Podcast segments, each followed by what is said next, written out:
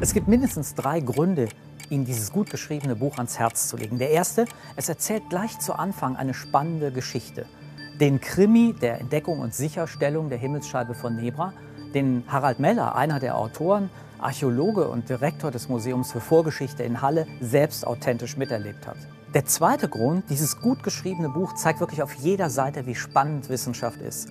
Und die Erforschung der Himmelsscheibe von Nebra hat ja zu einer Reihe von neuen Erkenntnissen geführt. Unter anderem tief hineingeführt in die Erforschung des ersten Königreichs in Europa überhaupt vor 4000 Jahren. Ein Vorzeigeprojekt. Und das ist der dritte Grund. Das spannende Buch, das tief hineinführt in die Ursprungsgeschichte Europas, eröffnet zugleich neue Horizonte für die gegenwärtige politische Diskussion.